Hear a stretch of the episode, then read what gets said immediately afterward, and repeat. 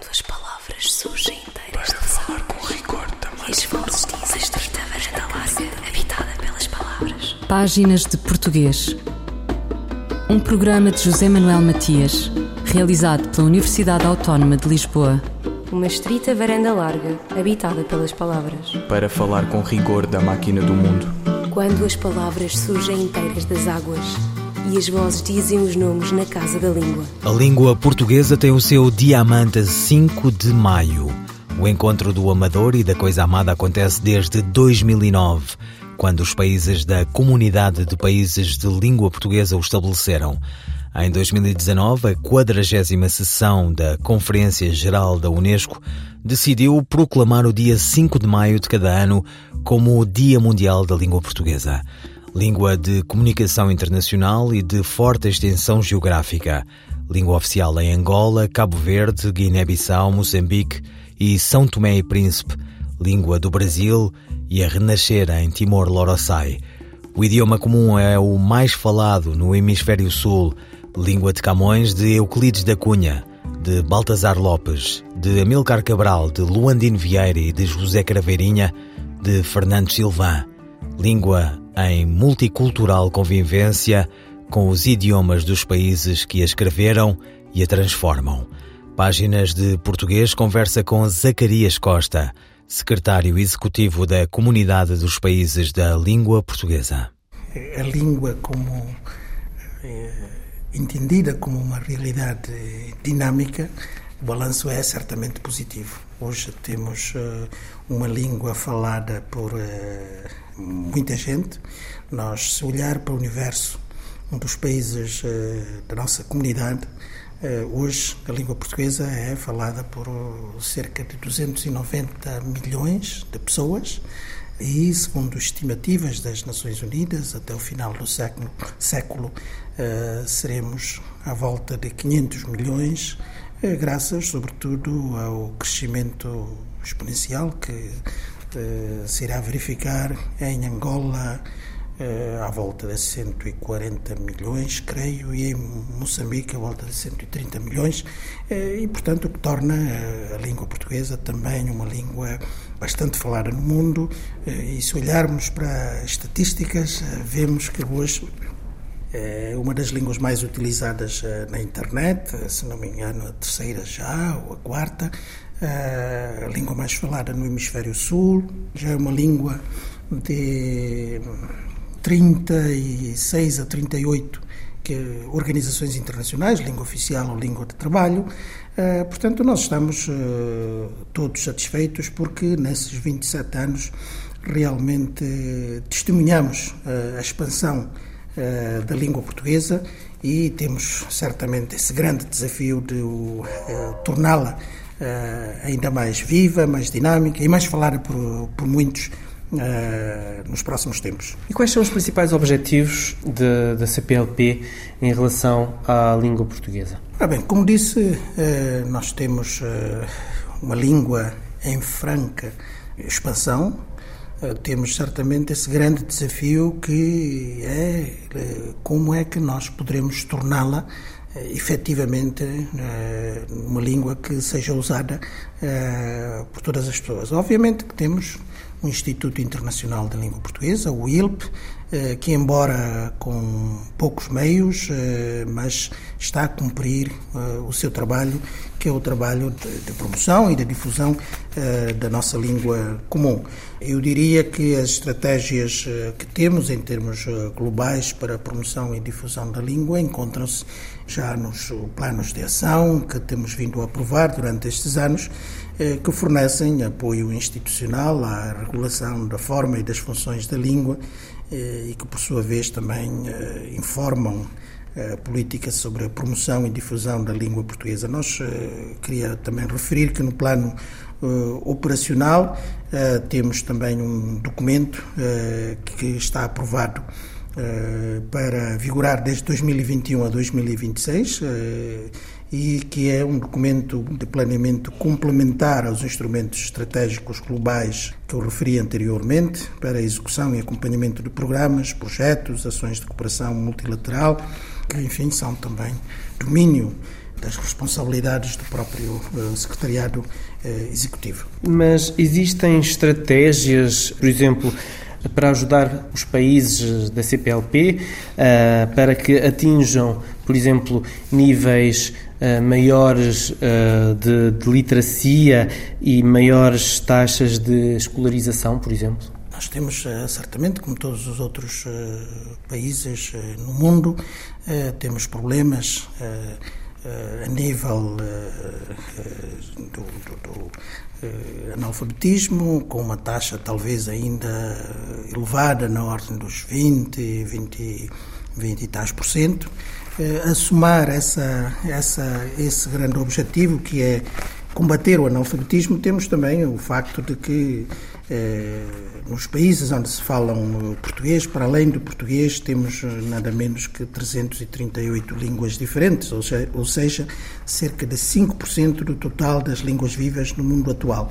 Isto torna realmente uh, o trabalho que teremos que fazer a nível dos nossos países, um trabalho não só importante, mas um trabalho desafiante, por forma a podermos lidar com estratégias para combate ao analfabetismo, em primeiro lugar, e depois como em cada um dos países formar os formadores para que possam também em cada um dos Estados-membros lidar com esses desafios que temos pela frente e certamente eh, ao mesmo tempo criar redes de trabalho eh, a nível das instituições eh, académicas, eh, por forma a que todo esse trabalho conjunto possa ser também partilhado e potenciado ao, ao máximo. Mas há projetos no, no, terreno para, para que esses formadores e para que uh, esse combate, por exemplo, ao analfabetismo esteja a ocorrer e, e, e esse analfabetismo uh, reduza nos próximos tempos? Sim, eu penso que em cada um dos Estados-membros. Este é um aspecto importantíssimo que eh, está no programa de todos eh, os governos dos nossos Estados-membros. Mas sim, isto implica também um apoio complementar, um apoio dos outros países que já têm estruturas, que já têm recursos humanos para apoiar aqueles eh, que estão ainda numa situação mais desfavorável. Portanto, eu penso que esse trabalho está a ser feito, eh, apoio de Portugal, do Brasil, através dos, eh, do Instituto Camões, do Instituto eh, Guimarães Rosa, que foi recentemente criado, eh, mas também temos eh, já instituições em Angola e em Moçambique capazes de apoiar países como Timor-Leste, como Guiné Equatorial, como a Guiné-Bissau, aqueles que estão numa situação ainda eu diria, mais desfavorecida em relação aos outros. Mas eu penso que esse esforço existe por parte de todos o mais importante é que estamos a, a caminhar para que o português seja realmente eh, uma língua em que as novas gerações possam também usar e de forma eh, muito mais alargada. Zacarias Costa, secretário executivo da CPLP, sobre os objetivos e projetos da instituição para a promoção da língua portuguesa. Fulgurações do nosso idioma. A crónica de Ana Sousa Martins sobre o ensino da pontuação. Se percorrermos rapidamente os manuais escolares de vários níveis de escolaridade ou sites educativos e nos detivermos no que se diz aí sobre sinais de pontuação, veremos que o que aí é referido não é muito diferente do que constava nos prontuários de há 50 ou 60 anos. Diz-se aí que o ponto final é para terminar a frase, que a vírgula indica uma pausa, que o ponto e vírgula serve para separar elementos na frase, que o ponto de exclamação serve para ajudar a expressão de sentimentos, etc, etc. Ora, há vários, muitos até, problema com este tipo de explicações sobre os sinais de pontuação.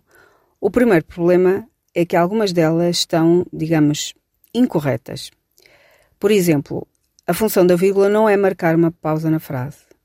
Não é por várias razões, sendo a principal e óbvia o facto da pontuação servir a escrita, a interpretação do texto escrito, a expressão escrita e não a fala. A pontuação não tem como função primordial orientar a leitura em voz alta. A pontuação serve código escrito. Se a vírgula servisse para marcar uma pausa, a diferença entre uma frase com vírgulas e uma frase sem vírgulas estava apenas em o redator da frase ter em consideração o maior ou menor fôlego do leitor, o que evidentemente é um absurdo. Não. A vírgula é um marcador sintático e por isso é que, pondo vírgula ou tirando vírgula, se altera o sentido da frase. Se eu escrever os portugueses que são patriotas celebram 10 de junho, sem vírgulas, estou a dizer que só os portugueses patriotas é que celebram 10 de junho. Os que não valorizam a ideia de pátria portuguesa, sei lá, os que defendem a reposição da União Ibérica, ou os mais radicais que acham que devem ser abolidas todas as fronteiras, esses não celebram 10 de junho. Mas se eu escrever os portugueses, vírgula, que são patriotas, vírgula, celebram 10 de junho, então estou a dizer que todos os portugueses celebram 10 de junho, porque ser patriota é apenas uma característica inerente a ser português. Mas há mais problemas no modo como a pontuação é apresentada nos livros didáticos. Por exemplo, o facto de os sinais de pontuação serem postos em lista, como se pertencessem todos à mesma categoria só porque não pertencem ao grupo das letras. Mas basta fazermos algumas constatações para perceber que não é assim. Por exemplo, o sinal de exclamação nunca aparece num texto de lei, mas pode aparecer e sozinho até, ou aparece necessariamente sozinho, numa banda desenhada. Se pensarmos um pouco onde e como os sinais de pontuação aparecem, percebemos logo que há uma clivagem a fazer entre esta amálgama de sinais de pontuação. Por exemplo, uma clivagem determinada pelos géneros textuais. A conclusão parece óbvia. A descrição da função dos sinais de pontuação deve ser revista, mas, sobretudo, deve ser ensinada ou deve emergir uh, concomitantemente à prática de redação de texto e de interpretação de textos. Ana Sousa Martins, das vírgulas e da sua respiração.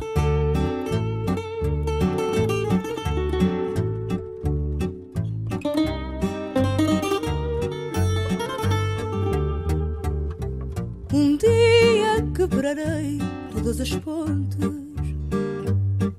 que ligam o meu ser vivo e total à agitação do mundo Calma, subirei até às fontes. A agitação do mundo do irreal.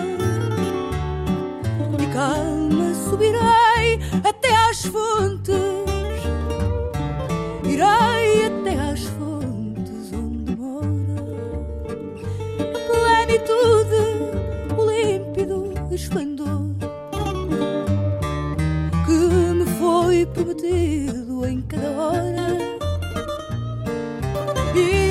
Face incompleta do amor que me foi prometido em cada hora e na face incompleta do amor irei beber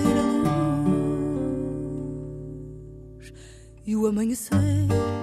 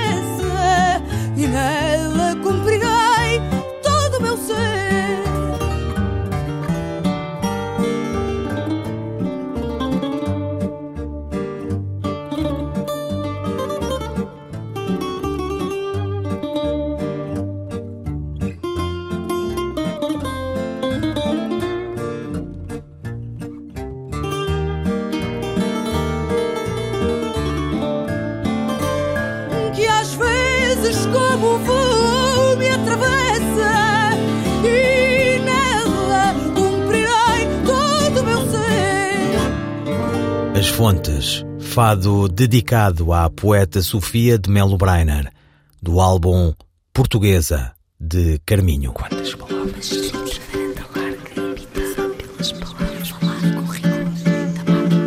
Continuação da conversa com Zacarias Costa, secretário executivo da CPLP, sobre a importância da língua portuguesa no mundo. a partir de agora, a tentar responder ao desafio do presidente Lula da Silva. Uma língua do mundo exige o seu reconhecimento como língua oficial das Nações Unidas. Uma briga em modo de compromisso que deve incluir todos os países da CPLP e os demais amantes e estudiosos do idioma comum. Nós uh, executamos aquilo que é a vontade uh, dos nossos Estados-membros, mas uh, nós temos trabalhar no sentido de e como referi, tornar a língua portuguesa mais falada no mundo e nas organizações internacionais. Obviamente que sabemos todos que eh, a questão eh, da utilização da língua portuguesa como língua oficial eh, nas Nações Unidas não é uma tarefa fácil. Tem a ver também com a questão económica e a pergunta que eu deixo é se os nossos países estão dispostos a,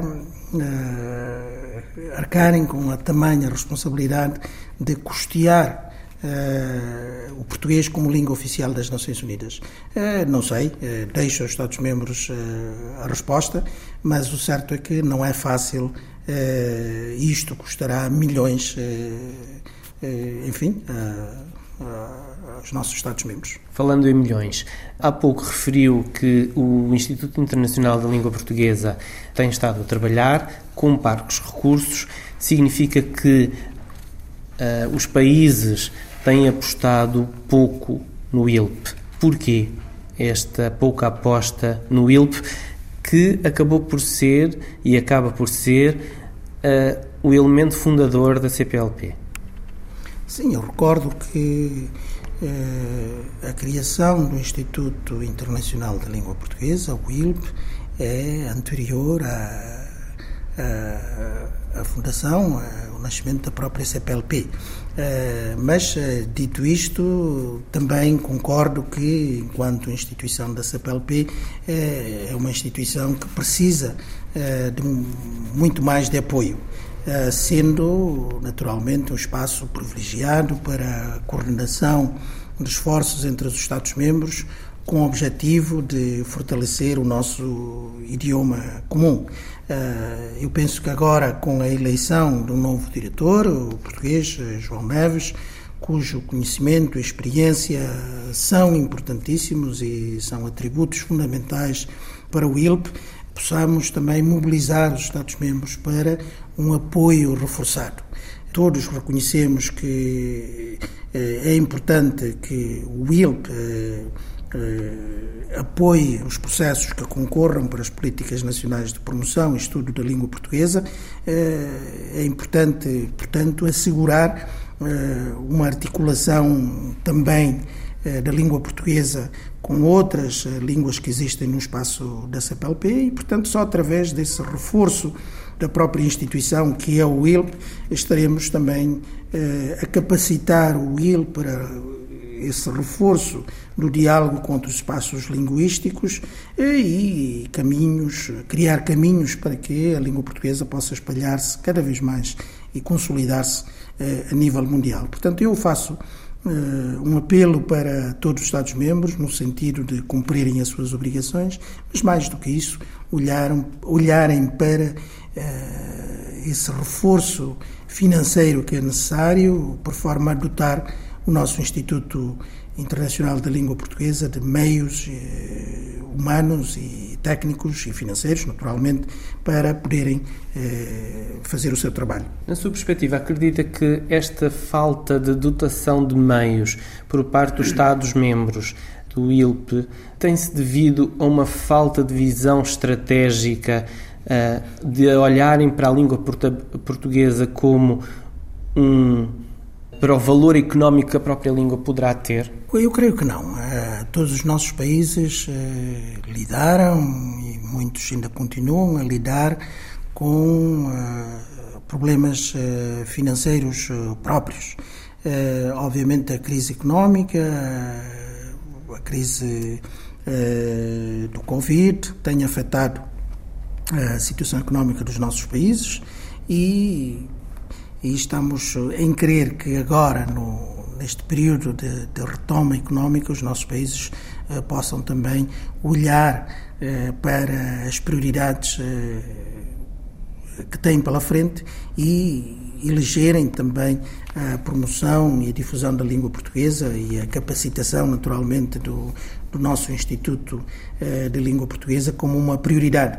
Eh, portanto, eu creio que a oportunidade não era mais correta, mas eh, eu vejo isso no próprio secretariado. Hoje temos a situação financeira muito mais regularizada e penso que também os Estados-membros estão a cumprir com as suas obrigações relativamente ao ILP, mas penso que precisamos todos de, de refletir sobre a necessidade de eh, impulsionarem um novo dinamismo eh, para o nosso Instituto eh, de Língua Portuguesa. Em relação ao futuro, está otimista? Acredita que a língua portuguesa se vai saber impor cada vez mais como uma língua de futuro, como uma língua da ciência, como uma língua da cultura, como uma língua da política? Acredito, acredito que sim. Eh, o português tem vindo a ganhar o seu espaço e importância estratégica. Já referimos que eh, organismos, instituições internacionais eh, têm eh, realmente usado, têm realmente aproveitado eh, também o facto do português ser uma língua eh, global. Eh, nós, no momento em que elegemos a cooperação económica como um objetivo geral, mais um objetivo, quarto objetivo geral da organização, eu penso que o português é cada vez mais importante porque é também uma língua de negócios e é importante dizer que as, as nossas diásporas que estão também a, a aumentar cada vez mais em várias partes do mundo, onde o português continua também, em muitos dos casos, como uma língua materna ou uma língua segunda. Eh, penso que é importante que nós todos olhemos para a necessidade de continuarmos a trabalhar na promoção, na difusão da língua e, particularmente, o nosso secretariado e os Estados-membros possam também olhar para, para esta importância que a língua uh, tem cada vez mais uh, como uma língua viva, uma língua dinâmica, mas que é preciso uh, certamente cuidá-lo de forma adequada. Zacarias Costa, secretário executivo da CPLP, sobre os projetos para a promoção deste nosso idioma comum. Qual a forma correta do adjetivo composto verde musgo quando este acompanha um nome no plural? A resposta da professora Carla Marques. Diremos carros verde musgo, carros verdes musgo ou carros verdes musgos. A forma correta é carros verde musgo, na qual o adjetivo permanece invariável. Para realizarmos a concordância do nome com adjetivos compostos, teremos de recordar duas situações distintas. A regra geral diz que nos adjetivos compostos apenas o último elemento vai para o plural. Por essa razão, diremos, por exemplo, edifícios castanho claros. No entanto, quando se trata de um adjetivo composto que refere cor, este ficará invariável se o segundo elemento da composição for um substantivo ou um nome. Em consonância com esta exceção, diremos então carros, verde, musgo, folhas, vermelho, sangue ou vestidos, azul, turquesa, porque o segundo elemento do adjetivo composto é, nestes casos, sempre um nome. Carla Marques, linguista. Eu, El Rei, faço saber aos que este alvará virem que hei por bem me apraz dar licença a Luís de Camões para que possa fazer imprimir nesta cidade de Lisboa uma obra em octava rima chamada Os Lusíadas. Estante Maior, em colaboração com o Plano Nacional de Leitura. A seguir ao 25 de abril de 1974, o poeta Rui Sinati distribuía poemas sobre Timor, interpelando o transeunte apressado de Lisboa. Diluiu-se a memória no tempo, mas ainda há quem se lembre do homem cordial e do cidadão universalista. Já tinha publicado muitos livros, a paixão pela terra distante ficou-lhe de lá ter vivido de 1951 a 56, silvicultor e tudo. Como poeta, foi cofundador da revista Cadernos de Poesia e responsável pela revista Aventura. Da sua obra destacam-se Nós Não Somos Deste Mundo, o livro do Nómada, meu amigo, e Sete Septetos. Da obra Um Cancioneiro de Timor, vamos ouvir, na voz da atriz Maria Henrique, o poema Os Vínculos Timorenses. Praia presa, adiantada no mar, no longe, no círculo de coral que o mar represa. Praia futura invocada. Timor ressurge das águas, praia futura invocada. Molho meu sangue na alma da bandeira que mais prezo, porque tenho nela a voz da minha candeia acesa. Sou transparente ao luar da minha candeia acesa, Senhor da terra, das águas, do ar e dos milheirais, Senhor Mãe e Senhor Pai, dai-me um desejo profundo, que eu seja Senhor de mim. Dai-me um desejo profundo, de monte a monte, o meu grito soa, soa, como voz de um eco do infinito ecoando em todos nós. Timor cresce como um grito, ecoando em todos nós. A boca emudece, a voz apaga-se. Um poema de Rui Sinati, lido pela atriz Maria Henrique. Ouviram páginas de portuguesas despedidas de José Manuel Matias, Luís Carlos Patraquim, Miguel Roque Dias e Miguel Van der Kellen. Quando as palavras surgem inteiras de falar com rigor também. E estreita varanda larga, habitada pelas palavras. Páginas de Português. Um programa de José Manuel Matias, realizado pela Universidade Autónoma de Lisboa. Uma estrita varanda larga, habitada pelas palavras. Para falar com rigor da máquina do mundo. Quando as palavras surgem inteiras das águas e as vozes dizem os nomes na casa da língua.